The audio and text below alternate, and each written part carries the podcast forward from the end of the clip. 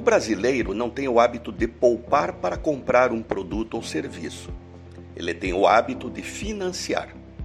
O preço desse vício cultural tem nome: juros. Paga duas, três vezes o valor para ter a mesma coisa. O brasileiro não entende muito disso.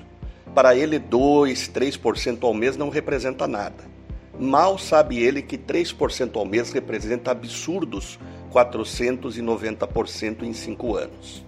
Aliás, quem sabe bem disso são os banqueiros, que ano a ano batem recordes de lucro.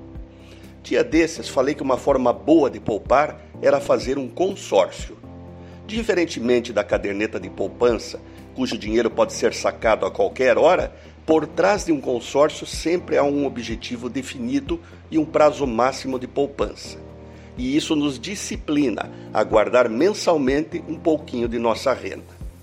A união do dinheiro dos consorciados, a poupança em grupo, permite que cada um tenha dinheiro para pagar, à vista, menos por algo que muito desejou.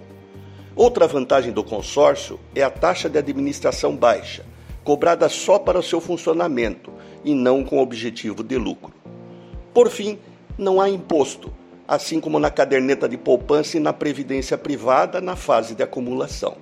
Olha, só há duas formas de um assalariado ficar bem de vida: poupar ou ganhar na loteria. A última não depende de nós e é rara. Renato Folador para a CBN.